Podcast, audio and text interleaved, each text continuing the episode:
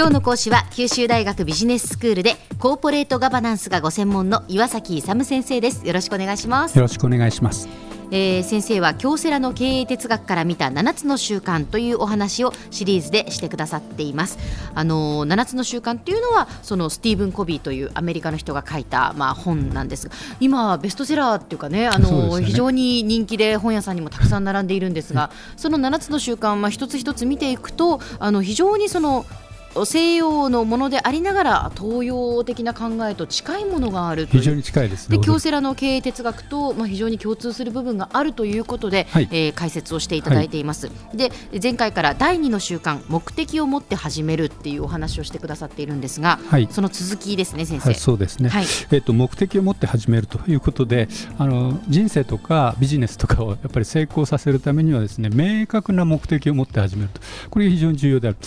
うん、日本人とあの西洋人を比べるとですね西洋人の方が目的的合的にもう本当に実利的にですねあの動くというのが目に見えて、日本っていうのは他人に合わせるとかそう曖昧なところが結構あるんですよね。だからそれはやっぱり西洋人とアメリカ人を中心としてですねそういう人の方が目的をもうバッと決めて、その通りに計画を実行していくっていう癖っていうか習慣っていうのがあのあるんですよね。うんまあ、それはそうなんですけどその場合にですね、えー、とまず目的を設定するために一番重要なのは何かっていうとまずあの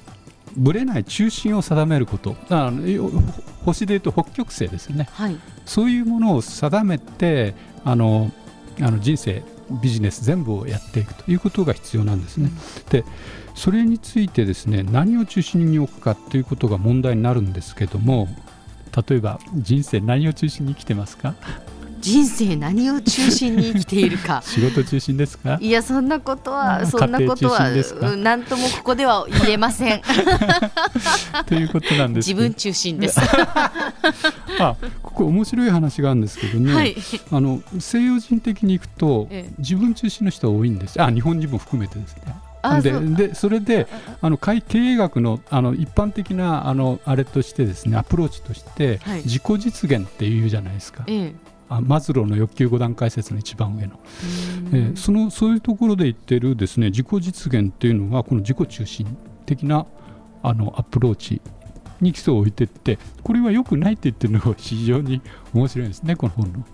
普通あのアメリカとかあの経営学の本だと、マズローの欲求5段階説で一般的にはもう経営学でいくと自己実現が一番のあれ一番のトップなんですね。テーマなんですね、うん、でも、うん、自己中心ではよくないよと言っているのが7つの習慣なんですね、うん、そうそうそう、はい、だからこれがあの東洋的な。んですよ。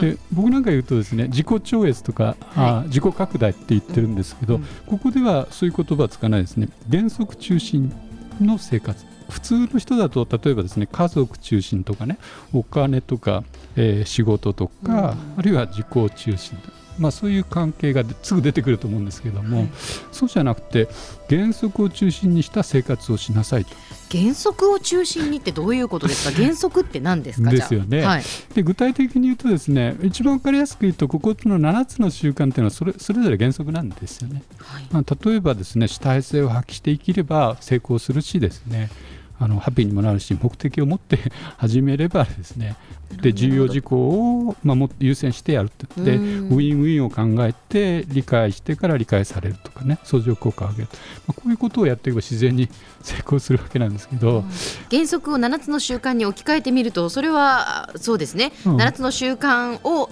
自分の生活の中心とすれば、うんやっぱり必ず成功に導けるっていうことですよね。で7つの習慣がなぜいいかっていうと、はい、その7つの習慣の基礎に何があるかってことなんですよ。で人格主義があるんですね。人格主義、はい、要するに東洋でいうと徳があるんですよ。で徳とか人格とかそういうものでその人格主義の中心を何に中心を置いてるかと本心良心なんですよ。はい本心良心でいけばですね悪いことは起こらないですよね。うん、だからそういうところの基礎にベースに置いてますからそれが原則になってるんでその原則を中心に置くとですね間違いがない。でこれは全人類共通なんですよ。はい、でかつですね超歴史的なんですよ。どの時代であっても本心良心に従わないよりも本心良心に従って行動した方が絶対いいというのはもう歴史的に実証されてるわけですよ、ええ、だからそういうものに従ってくださいとそれが原則なんですね。はい。うん。まあ、そういうことでですね、えー、で前回もちょっとお話ししましたけどもミッションステートメントですね。を書いてください、はい、個人的なミッションステートメントなんですけどもこれを書く場合にですねビジョンとかその心情とかっていうことですよね。そうそうそうそうそう、えー、えー、まあ自分がですねどういう生活をしたいのかという一番基本的なですねあの価値観とかそういうものを書いてください。でそれを書く場合にですねあの頭をよく使うと。脳全体を活用して書いてくださいって言ってるんです、ね、脳全体を活用して書く、うん。はい、実はですね脳というのは左脳と右脳があって、えー、機能がかなり違うんです。知ってました？そうですよね、ええ、どっちかっていうとこう右脳はほら直感的なとかっていうふうに言われますよね。左脳の方が論理的なっていうふうに、ね、文系理系って 言われたりもしますけどそれで普段の生活とかあるいは西洋的な考え方っていうのはですねそのあの左脳を使った数字とか言葉とか論理とかロジックとか、そういうことを重視するんですね。だから研究なんかの社会でもあの実証とかそういうのが非常に厳しく言われてるんですよね、はい、ところがですねまあそれも重要なんですけどもう一方の右脳を使ってですね直感的あの創造的な領域もですね活用しながらあのミッションステートメントを書いてくださいということなんですね。それでですねその右脳を活用する場合に2つの方法があってですね、まあ、視野を広げて物事を考えると。だから自分中心じゃなくていろいろなことをですねいろいろなシチュエーションとかいろいろな時代のことを考えながらミッションステートメントを考えてくださいと。あとですねイメージ化と自己宣言っていうのがあるんですよね、はい、目標とする状況にいるっていうのをイメージするんです。はっきり例えばあのなんとか大学に合格しているというあのイメージを持ってそれに向かってやっていくというのがイメージ化なんですけどね、まあ、そういうことが非常に重要でそれをしっかり抱いているとですね目標を達成しやすくなるということなんですよね。ということで、まあ、あの目的を持って始める場合については生活の中心にですね原則を中心としてやってくださいよということですね。これが非常に重要であるということです。今日の講師は九州大学ビジネススクールでコーポレートガバナンスがご専門の岩崎勇先生でした。どうもありがとうございました。ありがとうございました。